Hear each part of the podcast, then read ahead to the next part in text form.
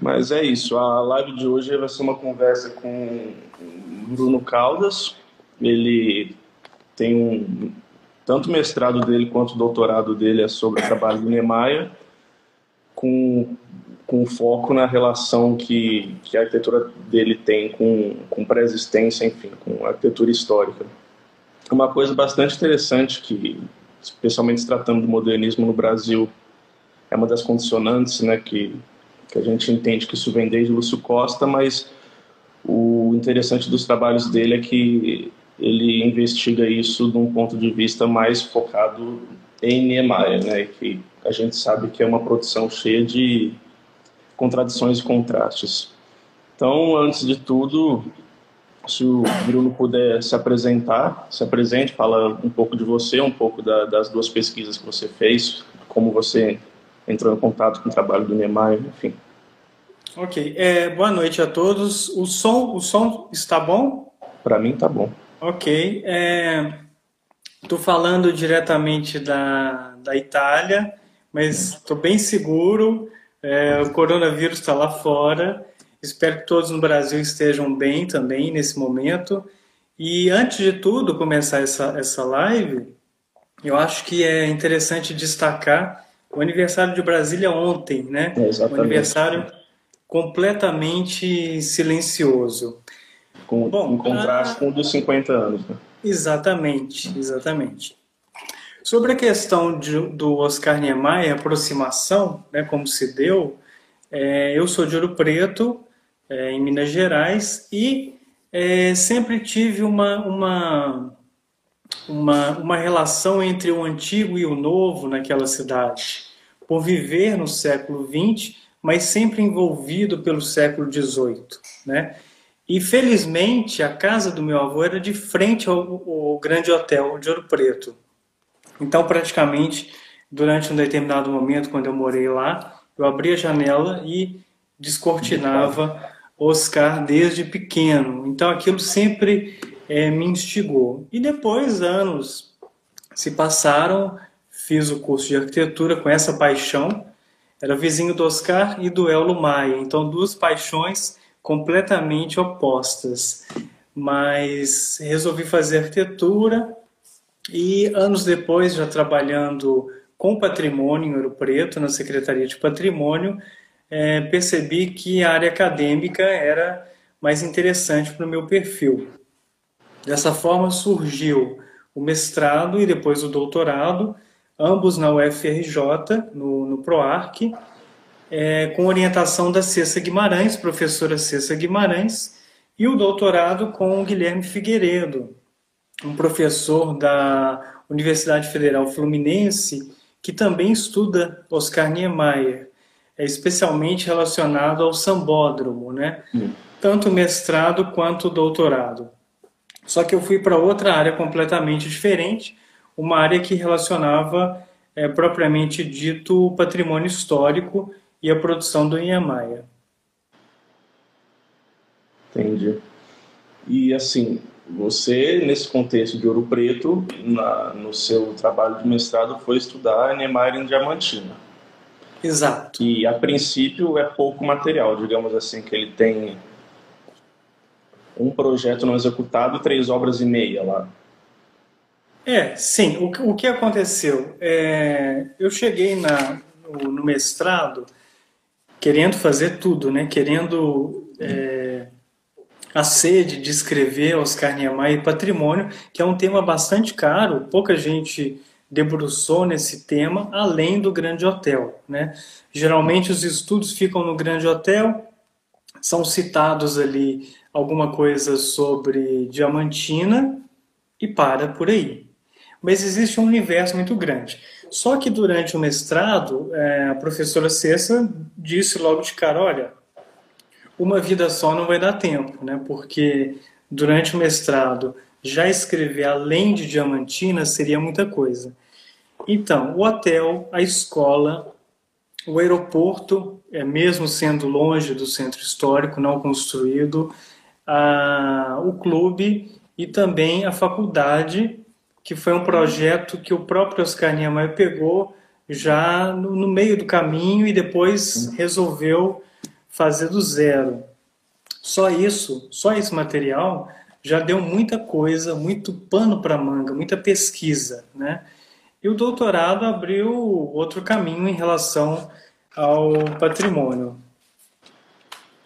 Tá. Em relação ao seu doutorado, então, que Sim. vamos focar um pouco nele, até porque Diamantina acaba entrando nele.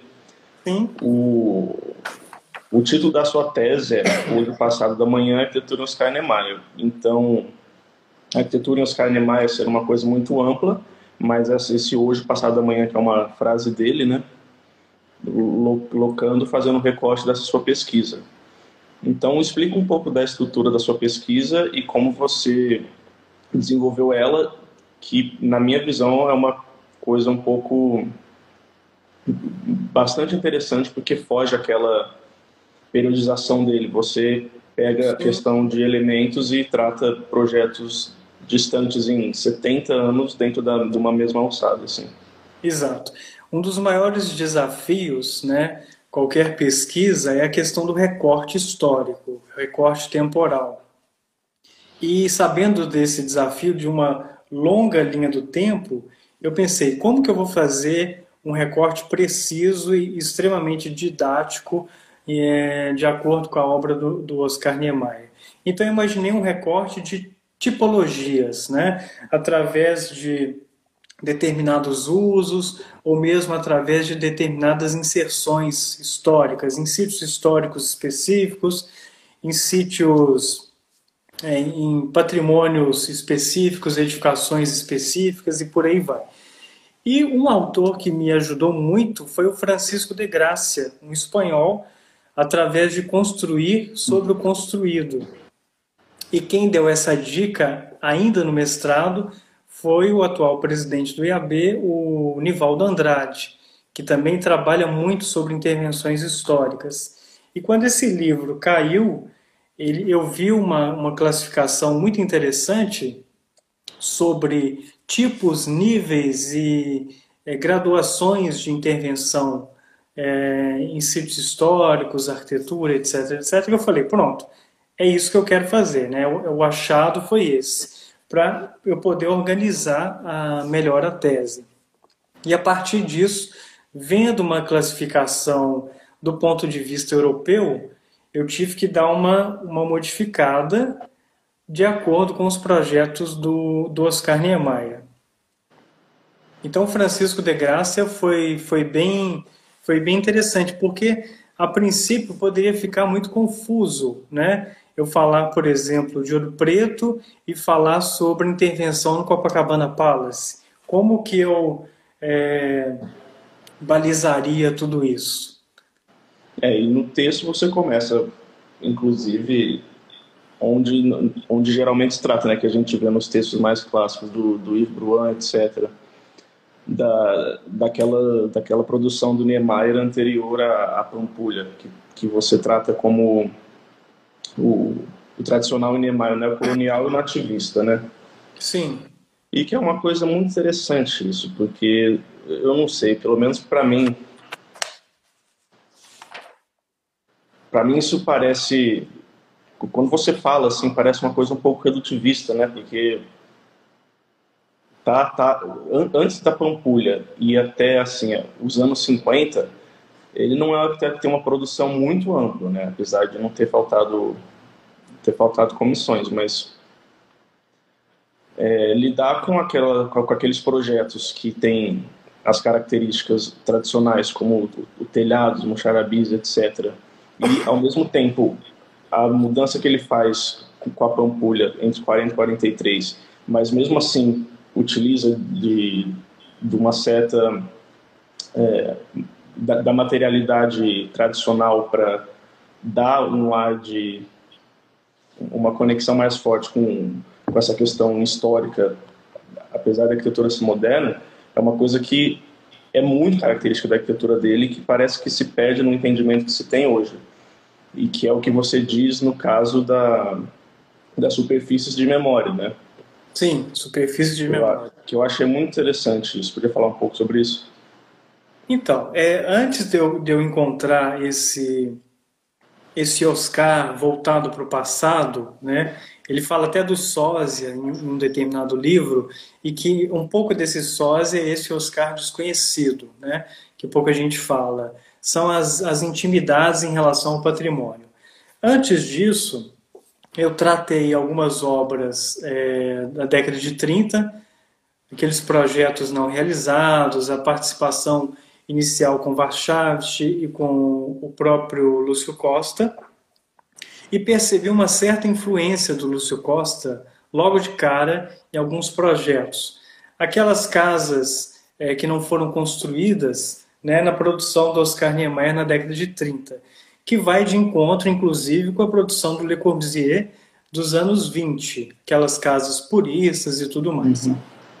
Só que a partir de 1936 quando Le Corbusier vem, e é uma grande aula, todo mundo sabe disso, né, em relação ao Ministério e também da Universidade é, do Brasil, não construída, todos aqueles elementos brasileiros que estavam ocultos até então na arquitetura modernista e estavam presentes na arquitetura neocolonial, eles aparecem com uma espécie de libertação. Por quê? Por exemplo, o paisagismo do próprio Roberto Bulemax. A utilização do granito cinza ao invés do mármore, como eles estavam pensando no pilotis do Ministério. A utilização de azulejos, né, é, através dos painéis de, do, do Portinari, enfim. A utilização de elementos brasileiros que deram, de certa forma, um tom para essa arquitetura que viria a surgir. Só que, que o que aconteceu? Um caminho mais óbvio, mais lógico, foi a arquitetura pura do modernismo. O segundo caminho, que eu chamo de arquitetura é, modernista nativista e arquitetura modernista neocolonial, foram duas ramificações. O Lúcio Costa encarou muito bem a questão do, do modernismo nativista e também do modernismo neocolonial, e o Carlos Leão, que também era sócio do Lúcio, lá na década de 30, trabalhou muito mais a arquitetura modernista neocolonial, tanto que ele foi quase que abafado em relação à vitória modernista. E o Oscar, sempre que trabalhava com, essas, com esses condicionantes, geralmente era no plano residencial. E ele não dava muita importância para a arquitetura residencial, ele não destacava isso na sua linha do tempo. Por isso que esses projetos ainda são é, pouco conhecidos. Não, isso, isso, é, isso é muito verdade, né? Porque você vê essa, esse, esse nativismo que, que a gente enxerga que, de primeira maneira, o, no, no trabalho do, do Marcos, que ele estuda as residências do Niemeyer, ele, ele vê, né, a partir do momento em que existe uma ruptura de planta com o modelo tradicional, que isso vem acontecer de maneira assim mais contundente com a, com a residência Tremane, de 47. Sim. Mas que anteriormente a isso, as plantas dele, pelo menos residenciais, eram muito, muito tradicionais, com exceção daqueles projetos não construídos. Né? A gente tem a Oswald Andrade, a Charles Offer. Mas o que eu acho que é uma coisa muito interessante é essa mudança que tem, por exemplo, da, da casa do, de Cataguases, em que a coisa é quase mimética, né? É uma arquitetura plenamente moderna, mas muito bucólica, para o projeto que você inclusive destaca na tese, que é o, o hotel de Nova Friburgo. Hotel de Nova Friburgo. Que é uma coisa interessantíssima, porque, sabe, se você para para analisar arquitetura moderna brasileira, o Brazilian Style, a escola carioca, que se destaca no mundo a partir desses primeiros, dessa primeira leva de projeto brasileiro publicado lá fora, que tem muitos irmãos Roberto, etc., parece que você quase tem um Niemeyer definitivo aí, porque é uma arquitetura plenamente moderna, você tem telhado borboleta, mas enfim, a, a, condicionante do local e do que ele quis dar em termos de ambiência para aquele hotel teria sido uma coisa extremamente assim ligada ao patrimônio, não a dizer com, com qualquer coisa construída, mas em relação ao passado mesmo. Né? É, sim. Em relação ao hotel, é interessante é, informar que existia uma, uma, uma, uma espécie de preliminar para aquele projeto que ele deveria respeitar, tanto do Lúcio Costa quanto do Oscar Niemeyer, existia uma, uma regra que não deveria ser impactante. Quando eu descobri esse, esse documento, que o projeto deveria se integrar àquela paisagem e tal, eu achei muito interessante.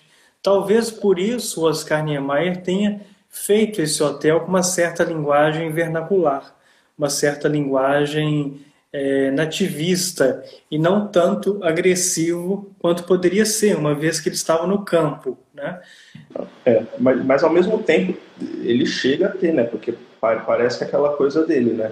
ele usa essas superfícies, essas né, as superfícies de memória de uma maneira muito contundente, inclusive de, de elegância de, de desenho de elevação, mas ele tem, inclusive nesse projeto, as abóbodas Sim, sim. E, e uma marquise curva que inclusive é tridimensional, né? ela não é plana, ela segue o contorno assim do, do, terreno. Então é um projeto que, que realmente, assim, eu não sei se ele, é, se ele é único ou se ele é muito paradigmático, mas é uma pena que ele não tenha sido construído, né? Porque é, eu, eu, eu, eu, sempre, sempre considerei ele um ponto alto, pelo menos desse período. É, o, o interessante, o que, tem, o que tem que deixar claro, eu acho, é o seguinte: a arquitetura moderna nativista, ela é moderna, puramente moderna, ela tem um partido moderno, ela tem as plantas, etc, etc, e tem uma espécie de envelopamento, que eu chamo de superfícies de memória, em relação às treliças, ao uso de materiais tradicionais, enfim, naquela arquitetura. Já a arquitetura é, modernista neocolonial, que eu chamo de neocolonial, ela possui a planta, uhum. de certa maneira, tradicional. Então, são plantas em L, são longos corredores, são alpendres, são avarandados, são telhados que se prolongam. Claro que ele não chega a utilizar o, o galbo do contrafeito, coisas do tipo que Lúcio Costa faria, mas ele utiliza a linguagem do telhado não mais invertido, telhado uhum. borboleta, mas o telhado de duas águas, de quatro águas. Então existe uma série de casas é, da década de 40 até a década de 50 que ele vai utilizando, a casa de Pedro Aleixo, a casa de Juscelino Kubitschek, a, a própria casa em Mendes, em 49. Eu fiz uma lista aqui para não me perder, porque são muitos nomes a Casa na Gávea, anos 50, o próprio Buarque de Holanda. Então, esses elementos começam a desaparecer, pouco a pouco, até os anos 60, 70, que existe uma, uma ruptura muito grande. E depois dos anos 80, alguns momentos, esses, esses elementos vão surgir. O embasamento de pedras, o muro é, caiado, um telhado diferenciado, uso de azulejos, etc, etc. Mas puramente como se, como se uhum. fazia nos anos 40, existe uma diminuição. É, Diferentemente, eu... a arquitetura neocolonial dele é exponencial até a década de 90, quando a gente tem, por exemplo, a fazenda Pedregulho, em São Paulo. A do, a né? É. Não, eu, eu achei bastante interessante isso, porque como você analisa mais de perto essa questão do, dos revestimentos e da razão deles, quando você diz que, por exemplo, na, apesar da presença de uma parede de pedra bastante expressiva na, no projeto da residência Pinhatari, São Paulo, ela não tem essa mesma intenção de ligação com o passado que ela tem, por exemplo, nessas outras residências, a, a Cavalcante, enfim. E ao mesmo tempo que isso ocorre na, na, na Cavanelas, que é, eu não sei você, mas pelo menos, é, cadê? É, Cavanelas eu destaquei o muro de pedras, que é um revestimento, é concreto então, ali dentro. Mas a, a composição, em planta, a composição em elevação e a relação que ela acaba estabelecendo com a paisagem é uma coisa que é diferente da, do, da, da, relação que a pedra estabelece com o passado nesses outros projetos. E outra coisa que, me, me, que eu pensei hoje, lendo isso que você escreveu, é que é um detalhe que nem se escreveu sobre isso, mas que eu vi numa foto, se eu não me engano, do se eu não me engano, do Futagawa, do Palácio da Alvorada, da elevação dele vista da da capela, que tem a rampa que passa por debaixo da plataforma. Sim. A primeira versão, ela foi construída, o revestimento lateral dessa rampa era com pedra. E logo em seguida, já nas, em fotos muito, muito primitivas, você já vê que ela foi substituída por uma, pelo mármore. Então, eu não sei se é uma um pouco de uma intenção disso, um, um pouco de, um, de, uma validação do seu pensamento, porque se o Niemeyer mesmo pediu para alterar aquilo, foi porque ele viu na pedra, em Brasília, uma coisa que talvez já não pertencesse, porque sim, sim o Alvorada é nostálgico. Mas essa substituição, não sei, me, pare, me parece que disse alguma coisa. É, o Alvorada, ele é sempre lembrado. Vários autores já fizeram aquelas comparações entre as fazendas é, do período colonial, Casa e Capela, Casa Grande e Capela, e o Alvorada e a Pequena Capela. Então ele é um partido, ele é uma grande fazenda no, no centro do país. Né? Isso é, já é quase que um lugar comum dizer em relação à fazenda, em relação ao Palácio da Alvorada. Mas o mais interessante é que quando a gente compara o Palácio do Vice-Presidente, o Palácio Jaburu, a primeira versão, pouquíssimo conhecida, em uma espécie de fortificação. Ele tem uma grande base linear na parte de baixo e uma grande rampa, uma escadaria que dá uma impressão de quase é, arquitetura primitiva, arquitetura de proteção. Né? Só faltaram as, as seteiras de defesa de tão introspectiva que é que é o projeto. Mas ele vai, de certa forma, pontuando alguns elementos tradicionais em Brasília. Tanto que tanto Lúcio Costa quanto Oscar Niemeyer foram presenteados com dois grandes terrenos em Brasília logo no começo da capital. O Lúcio chegou a fazer um projeto completamente modernista e, por outro lado, de forma completamente antagônica, o Niemeyer fez um projeto que a gente sabe que é a Casa, do, Casa Oscar Niemeyer, que hoje é da UNB, projeto completamente com linguagem eu chamei de arquitetura neocolonial, arquitetura moderna neocolonial, mas com as superfícies de memória presentes, né? O grande telhadão esparramado, etc, etc.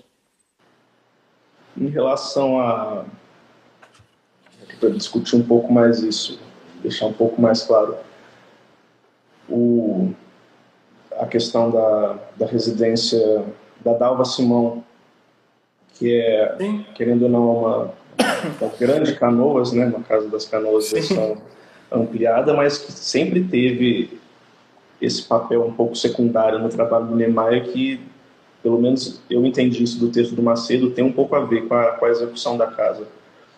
Tem alguns pontos um pouco estranhos na arquitetura dela, como, por exemplo, não só a porta em si, fisicamente, aquela porta de madeira, mas o fato de que é uma porta lá e não um plano, um plano de vidro como especificado no projeto, e sim, a questão do, daqueles azulejos específicos, das luminárias, etc. Nesse, nesse contexto de, de planta, possivelmente tão, tão autoral e tão moderno, né, mas você vê as superfícies dessa casa como um exemplo de, de superfície de memória? Sim, é, é um é, outro momento a casa, né? A gente tem que pensar isso. Não é mais aquela linguagem dos azulejos de começo de Pampulha ou mesmo dos azulejos do Grande Hotel de Ouro Preto. É aquele azulejo pequeno, em alto relevo, com uhum. é, motivação floral, né? De gosto, inclusive, um pouco duvidoso. A paginação do muro de pedras também de gosto duvidoso e a própria iluminação que foi inserida na casa. A gente tem que entender que aquela casa, quando comparada à casa da a casa das canoas, ela extrapolou os limites da morada é, introspectiva, pequena e dentro de uma proporção legal, né? Ela, é, aquele primeiro pavimento que está no jardim, ele tem uma proporção, mas quando ele você vai descendo pela garagem e ali pela lateral esquerda, ela perde completamente a dimensão e fica uma casa muito grande e que esses materiais ficam um pouco híbridos, um pouco confusos. Então acho que ali ou o próprio arquiteto perdeu a mão ou o próprio construtor na época ou os donos da, da casa perderam a mão em relação à escolha dos acabamentos. Eu acho que teve um. Eu acho que foi um, eu acho que é um pouco das duas coisas. Que eu já cheguei a conversar com a, a acho que filha do Dalvo Simão, a casa está à venda inclusive. E ela falou que a casa foi foi construída pausadamente, assim, enquanto a família é. conseguia dinheiro. Então houve problemas em relação a isso, mas também isso que você diz em relação à escala e proporção desse pavimento inferior é uma coisa que eu percebo que acontecia muito no Niemeyer despreocupado com com um projeto que fosse ou não sair, por exemplo. Se você vê aquele croquis muito bonito que ele tem da casa é, Emílio de Lima, Sim. Ela parece toda horizontal. Se você faz o desenho de acordo com, a, com as proporções reais das plantas e dos cortes, é uma coisa completamente diferente. E a, e a estética da casa é muito sensível a essas coisas. Então, acho que certamente é, é um desses casos, sabe? Uma coisa escondida que ele não se preocupou tanto. E uma coisa interessante que um, um terceiro caminho, que é o regionalismo crítico, que ah, tem um, uma, uma linguagem é, teórica do próprio Frampton, né, que eu pego essa linha, apesar da origem não ser do Frampton, enfim, isso não vem ao caso, mas o interessante é que nos projetos do Oriente Médio, também extremamente desconhecidos, né, pouco vindos aqui, aí aliás ao Brasil, aqui na Europa, é, não tem uma um, um, contato. A gente não tem muito contato com esses projetos, a gente não sabe o que se passou, enfim. Mas o interessante é que ele vai de encontro à arquitetura é, daqueles países, Sim. extremamente do norte da África, alcançando aí Israel, através de clientes de altíssimo nível, né? famílias riquíssimas, com origem alemã e israelense, mas que, de certa forma, ele, ele simplifica os projetos com a linguagem da casa árabe, que é a casa utilizando pátio. Então, aquela casa com pátio interno que se assemelha à casa das canoas, é muito interessante ah, que ela tem um desenho. Exato.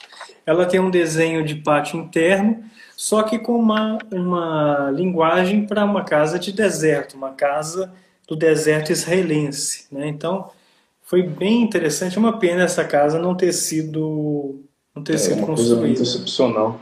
Ela tem a, a, outra também que é conhecida desse período, é a Federman, né? Federman, Inclusive é um projeto que eu acho que foi reutilizado por uma residência em Brasília que não chegou a ser construída também, não tenho certeza. Sim, sim, foi, foi, foi. reapropriada para uma, para uma outra residência. É, era, era, um, era um, uma arquitetura palaciana, né? De tão excepcional. Isso em 64, 65. Mas é muito interessante que ela tem um jogo de, de brises, uma, um posicionamento bastante interessante. É, então surgem essas casas, até alcançar, por exemplo, a Ilha do Lazer em Abu Dhabi, que é um projeto assim, quase que uma grande fantasia, pouquíssimo discutido, pouquíssimo lembrado, e ele faz casas simples, casas simples com pequenas aberturas voltadas para um rio artificial e depois minaretes, cúpulas, etc, etc, relacionados aí àquele, àqueles povos tão distantes, quase que com uma releitura, uma simplificação bastante grande. E ao mesmo tempo dessa fantasia toda a gente vê essa reutilização de elementos que é uma constante no trabalho dele, né? Eu não sei se é uma mesquita, mas nesse projeto de Abu Dhabi tem um edifício no mar que é bastante similar ao projeto dele para a mesquita da Argélia. Sim. Inclusive tem aquele, pelo menos em concepção assim, genial o projeto do, do zoológico que ele faz. que é uma coisa interessantíssima também, que não sei se seria possível de ser feita, mas como pensamento arquitetônico é absolutamente genial. Mas eh, também em relação a esse regionalismo crítico, e essa parcela da obra dele pouco discutida, são o que você citou, né? Essa fase que ele passou em Israel, que acho que foram seis, ele passou seis meses em Israel, Sim. e tem também os projetos dele na, no norte da África, em Argélia, que inclusive prevê, preveu o centro cívico da cidade, né? Sim, esse projeto da Argélia é bem interessante, inclusive está em ruínas hoje praticamente, ruína moderna no centro da cidade, uma inserção é, numa praça elíptica, né? em alguns edifícios ele utiliza o arco é, tradicional daquela região. É, então isso, é muito inventivo. Sim. Sim, isso é muito inventivo, né? Ele rompe o arco tradicional, o arco romano, e vai buscar aquela, aquele arco, aquele conjunto de arcos tradicionais daquele, daquele país. Isso é uma apropriação local, uma apropriação. É, não, talvez não uma apropriação, mas uma percepção daquele espaço na sua própria arquitetura. Isso é, é, porque, inclusive essa essa questão do essa tipologia do da caixa de vidro com exoesqueleto, né, que Sim. basicamente define Brasília, ele vem buscar também não só o, o caso mais conhecido é é a mão da Dora em Milão, mas ele faz isso, inclusive, para o Palácio do Governo da, da Argélia, né, com desenho diferente de arco também, que seria um projeto muito interessante. E também, de forma mais literal, os vários edifícios que ele faz com, com referência a tempos. Né? Sim, vários ministérios, Ministério da Justiça, Ministério do, do Trabalho em outros países, ele utiliza essas arcadas típicas daquela, daquela, daquela região, parecendo um arco ogival, é, mas os projetos praticamente não saem do papel, né? são, são projetos, de certa forma, é, bastante desconhecidos. Né? E depois a tese toma uma outra, uma outra, um outro caminho, né? Aliás, ela toma um caminho relacionado a isso, mas é questão das intervenções. São várias intervenções que ele realiza, é, ampliações internas, ampliações externas, sobreposições. Existem várias nomenclaturas sobre isso e que vão dando uma dimensão de como esse Oscar Niemeyer se relacionou com edifícios ecléticos, com a arquitetura Art Deco, com a própria arquitetura, enfim, como é que se deu esse esse esse Oscar desconhecido, esse sósia em relação a esses projetos? É, em relação às intervenções dele na própria arquitetura, existem algum, alguns casos célebres disso, né? não de intervenção, mas de posicionamento. Tem o, aquele caso clássico da, da, da fábrica Duchin que foi demolida em termos patrimoniais, aquele imbróglio todo que houve com, com os órgãos de preservação de São Paulo com Ibirapuera. Sim. Mas em termos projetuais, assim, que se destacam, pelo menos no seu texto que eu, que eu vi, é a, os, não um projeto, não os projetos que ele tem para a Praça 15, como ele tem uma leitura muito específica daquele espaço simbólico tão importante para o Rio de Janeiro e de, de uma maneira mais ousado do ponto de vista de intervenção para o Jockey Club. Você poderia falar um pouco de, desses dois projetos? Sim, sim. É, antes de, de, falar do, da Praça 15, fazer só um, um panorama citando esses, esses projetos de intervenção, projetos de intervenções, só para o pessoal que está nos ouvindo ter uma noção de, do quantitativo. Eu listei aqui alguns. ampliação interna através da sala do Louvre. Ele faz um projeto. Ah, esse projeto eu não conhecia. De um palco, negócio... simplesmente um palco que sai do piso do pátio é, e é elevado no, no, dentro do Louvre, resolvendo um problema de arquitetura efêmera. Ampliação externa do edifício Ipiranga, o próprio escritório dele, que até então eu achava que era uma ampliação dos anos 80, 70, e o próprio Kaique Niemeyer me informou na época que era uma coisa dos anos 50, antes da varanda e depois uma ampliação maior, pegando as varandas é, em, em, elemento Art Deco já nos anos 80. Existem fotos dele na varanda uhum. sem cobertura e, sem, e depois com a cobertura. O Jockey Club, que o Wright chegou a mencionar o futuro ancorado no passado, por causa daquele grande balanço, dentro de uma arquitetura eclética, uma arquitetura neoclássica. E o que, que o Oscar Niemeyer faz? Através de dois edifícios é, neoclássicos, completamente neoclássicos, ele subtrai todo o coroamento do edifício e coloca um edifício sobreposto, uma grande arquibancada em balanço ainda maior do que aquele visto nos anos 20, nos anos 30. É interessante nesse projeto é que, de acordo com os croquis, é, surge uma dúvida se ele teria utilizado, imaginado uma, uma certa estrutura metálica ou utilização simplesmente do concreto. Isso os croquis não, não apontam uma solução, mas fica essa, essa dúvida, ou se seria uma arquitetura mista, talvez, não sei. Depois o próprio Copacabana Palace, uma ampliação, uma vez que o hotel não dava lucro. Isso nos anos 90, ele chegou a ser vendido, a família Gimli chegou a vender o hotel, com todas as histórias, lendas que, que aconteceram lá, ele teve que ampliar o projeto através da Avenida Nossa Senhora de Copacabana, que é a paralela à Avenida Atlântica. Né? Então, o que, que ele fez? Ele utilizou a fachada do cassino, uma arquitetura completamente eclética do, do GIR, né? ele deixa o frontispício do antigo cassino e coloca um pano de vidro atrás. Ele trata essa fachada com um certo hibridismo. Isso é completamente pós-moderno, completamente. E ele foi, foi desafiador, ele alcançou uma, uma valorização da fachada, mas criou uma arquitetura um pouco assim de gosto duvidoso é, para o pessoal do patrimônio histórico. Então esse projeto não saiu do papel. O Glauco Campelo envolveu para aprovação desse projeto, mas a coisa foi um pouco abafada. É interessante que outros arquitetos tentaram. É... O Paulo Casé, por exemplo, ele colocou o Copacabana Palace no chão e fez um, um arranha-céu muito mais agressivo uhum. que a uhum. proposta do Oscar Niemeyer e, e não, não conseguiu.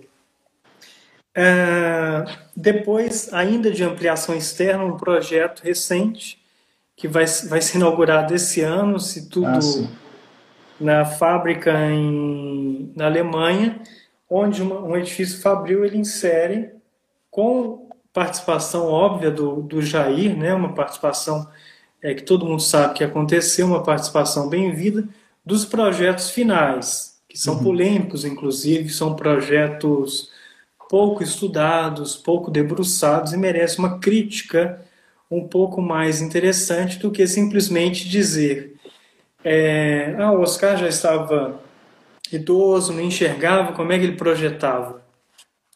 É estranho isso, porque com cinco anos, seis anos, ele desenhava no ar. Por que, que sem a visão ele não poderia continuar projetando? Mas enfim, polêmicas, polêmicas à parte. À parte.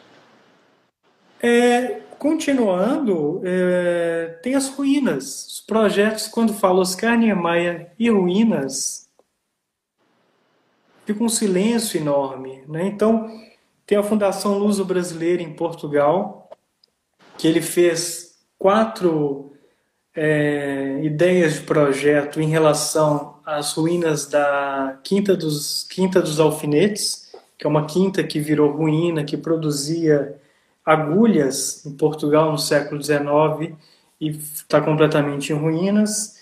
A coluna Prestes em Santa Helena, no Paraná, tem uma coluna próximo a uma ponte, a Ponte Queimada, que o Prestes chegou a passar nessa ponte. Depois que ele passou, ele atirou fogo na ponte para os inimigos não atravessarem. Então ele finca uma coluna nas proximidades dessa ponte. É uma coisa que virou meio série, né? até em Tocantins tem uma coluna semelhante, com aquele desenho uhum. recortado, uma linha vermelha. A pousada em Fernando de Noronha, próximo a, a, uma, a uma pequena fortificação também, completamente menosprezada, mas ele utiliza uma linguagem de intervenção histórica muito interessante, porque ele pega a mesma tipologia utilizada em 38 do Grande Hotel de Ouro Preto, com mezanino, escada helicoidal, só que a, cobertura em sapê. Então hum. ele traz a atmosfera praiana dentro de uma intervenção é, relacionada ali ao, ao forte. O super polêmico Centro Oscar Niemeyer em Valparaíso, que ele utiliza é, as próprias ruínas de um antigo presídio, depois o Polvorim, a Casa de Pólvoras, né? que depois de vários projetos, junto com o próprio Jair, ele simplesmente envelopa a ruína. Fica parecendo um artefato é, dentro de um museu. É extremamente polêmico, mas criou uma, uma esplanada para Valparaíso. Esse projeto não foi aprovado, não foi aceito, foi extremamente polêmico. É, teve a defesa da Ruth Verdesign, ela foi a Valparaíso para defender é, esse projeto. Acredito, ela, ela mesma me contou, ela me disse pessoalmente que foi a, a Valparaíso defender pelo governo brasileiro esse, esse projeto, mas não foi aprovado. As ruínas em Ritápolis, a casa onde nasceu o Tiradentes, completamente abandonadas. A gente teve o 21 de abril, comemoração acontece lá também. Existem as ruínas e nas margens do Rio das Mortes, o Jair e o Oscar plantaram um edifício com as cores do Brasil, enfim, toda aquela produção já do século uhum. XXI, aquela linguagem do século XXI. E para alcançar a. Você havia me perguntado para alcançar. A praça, a praça 15. A Praça 15, eu começo com uma outra. Com uma outra, uma outra parte da tese, é para não me estender muito aqui, porque é muita coisa. É, intervenções em sítios históricos. Como extrapolar Ouro Preto? Né? Então, por exemplo, eu vi São Luís do Maranhão com a Praça Maria Aragão, que ele fez as margens ali da igreja de Nossa Senhora dos Remédios, nas bordas da cidade. Depois Diamantina, depois o próprio MAC Maranhão de 2008, que não saiu do papel, que fazia uma interligação com a Praça Maria Aragão. E ficaram três intervenções. O Rio Colonial com a Praça 15, a BH Belo Horizonte Neoclássica com a Praça da Liberdade e a Brasília Moderna com a Praça dos Três Poderes. Então eu dividi esses três momentos históricos para falar das intervenções. As intervenções da Praça 15 são bem interessantes porque mostram três arquitetos diferentes em um mesmo. Né? É, a Praça 15, talvez por uma certa influência da Praça do Comércio de Lisboa, a primeira questão que Oscar Niemeyer disse era retirar completamente as árvores, o que já seria polêmico. Deixar ali, deixar ali uma praça seca. E além disso, em alinhamento ao Arco do Teles, ele cria um falso histórico, um conjunto de edifícios com cobertura cerâmica, paredes caiadas e janelas é, avarandados entalados sobre pilotis, criando ali uma, um pano de fundo para a Catedral do Rio, a antiga catedral, e a igreja e o passo. Então ele cria essa praça. No segundo ponto, perto do elevado, o antigo elevado que existia, da perimetral, ele cria é, alguns edifícios mais de sua arquitetura mesmo, mais soltos, mais voltados para aquele momento ali dos anos 90, 90 92. É, teatro de Araras com as coberturas. exato, exato. E depois ele dá um salto ainda maior, que ele insere um, um conjunto, um complexo com cúpulas, cúpulas dentro da Baía de Guanabara. Então são três arquitetos, três formas de observar a cidade dentro de um único espaço urbano. Esse projeto é muito interessante, apesar de extremamente polêmico. É, é muito interessante porque eu não sei, quando você para para tentar tentar entender uma unidade de pensamento no tratamento que ele tem com o patrimônio, me parece que é uma tarefa um pouco difícil, né? Porque ao mesmo tempo que ele nesse projeto pretende é, resgatar uma certa unidade colonial ao refazer uma fachada falso histórico, ao mesmo tempo ele tem essa negação muito forte, obviamente, fruto da história de vida dele e convivência com o Sul Costa, da arquitetura eclética eh, da Belas Artes francesa, né? Como ele disse na vem do edifício do Copacabana Palace, que isso aqui é uma merda, não, não deveria ter sido tombado. Sim. Então é, eu não sei, quando, quando o Niemeyer lida com, com, com, com patrimônio em si, é um campo muito novo que você está estudando, mas ele lidando com ele próprio também já é uma coisa que me causa quase um, um espanto, assim, porque querendo ou não, o arquiteto quer construir e ele construiu muito. Sim. Então essa, esse âmbito dele de, de sempre imaginar coisa nova, por vezes é, é às vezes incompreensível, assim, dos mais de 15 projetos que houve para o auditório do Ibirapuera, a gente acabou com um dos melhores, sem dúvida. Porque existem. E isso eu, eu fui conhecer agora na, na dissertação da, da Júlia, se eu não me engano, que investigou muito a relação do Neymar com o, com o maquetista dele, né? O, Gilberto. Com, com Gilberto. Gilberto Antunes, que inclusive é precioso, porque Sim. muita coisa não existe, e aí a gente encontra respostas nas maquetes. E, e, um, e um desses, desses estudos foi uma maquete dele para o auditório Ibirapuera, no qual sei lá, um, não era aquela pontinha, era um quarto da marquise ia ser demolida, sabe?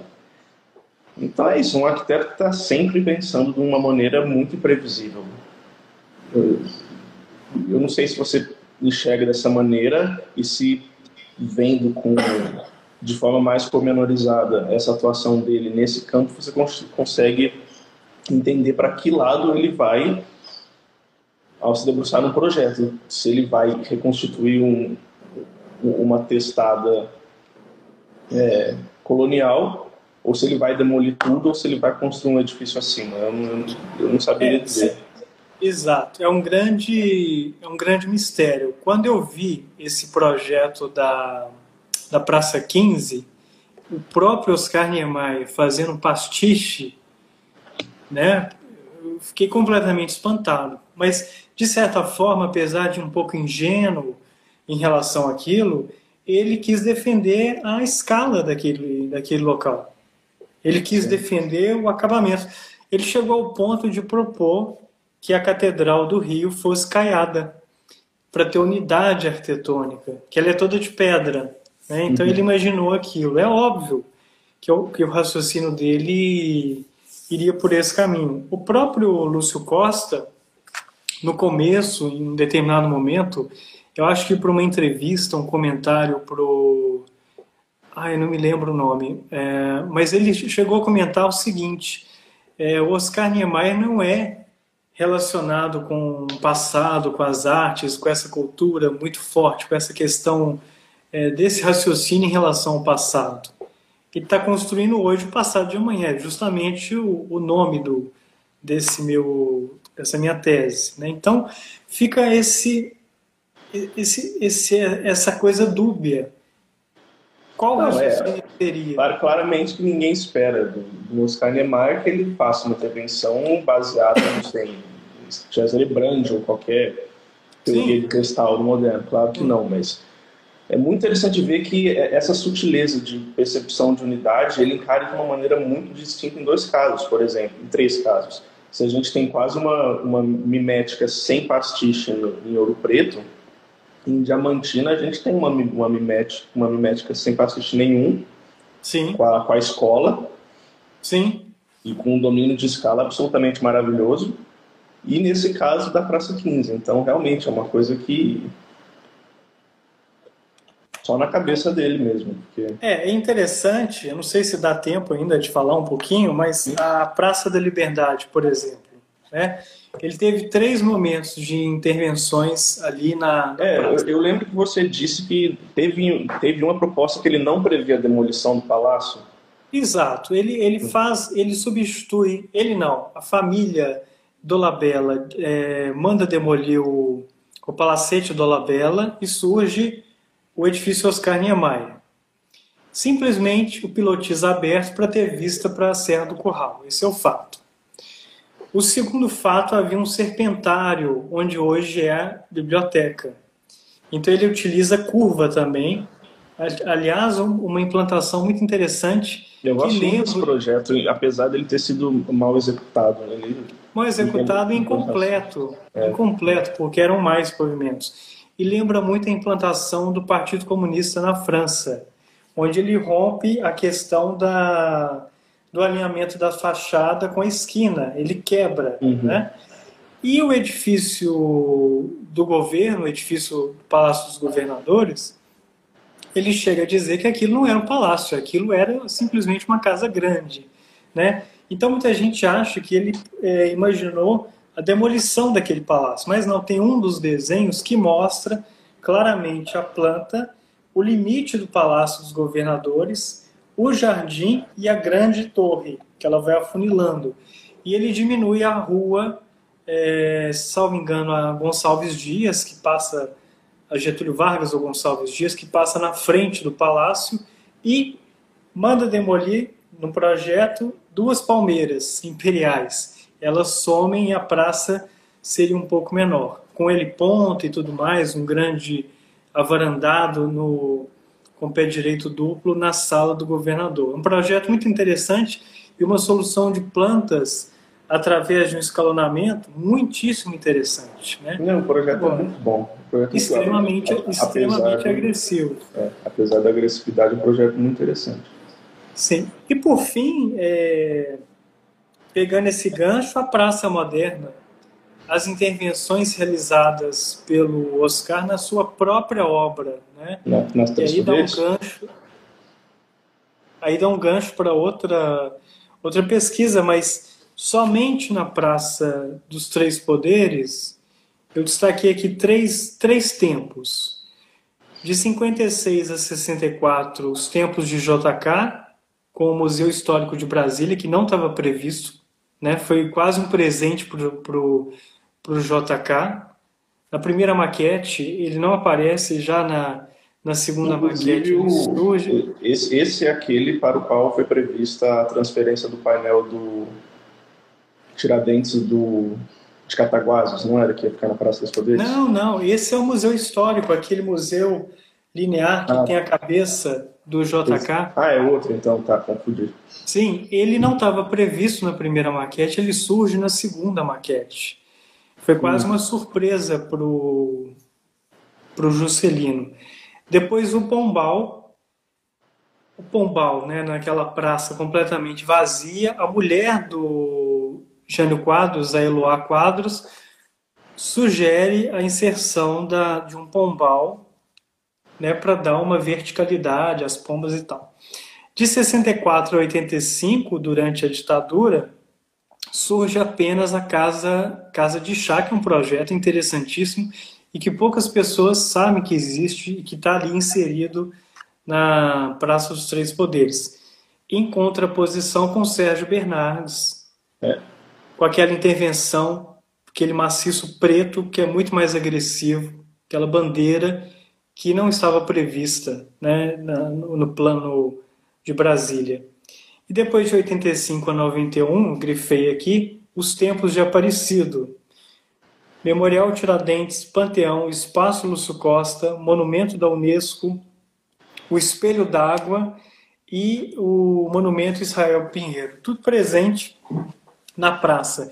E se você lista 15 intervenções ao longo do tempo na Praça dos Três Poderes, as pessoas não conseguem Parece que não, né? perceber que existem. É muita Isso é coisa. muito, muito interessante. Sem contar alguns projetos que foram completamente polêmicos. Uma cúpula no centro da Praça dos Três Poderes. O Coreto, que está lá quase que uma não arquitetura, está presente. Não Ele, tem. é, ele, ele é muito, muito sutil, realmente, né?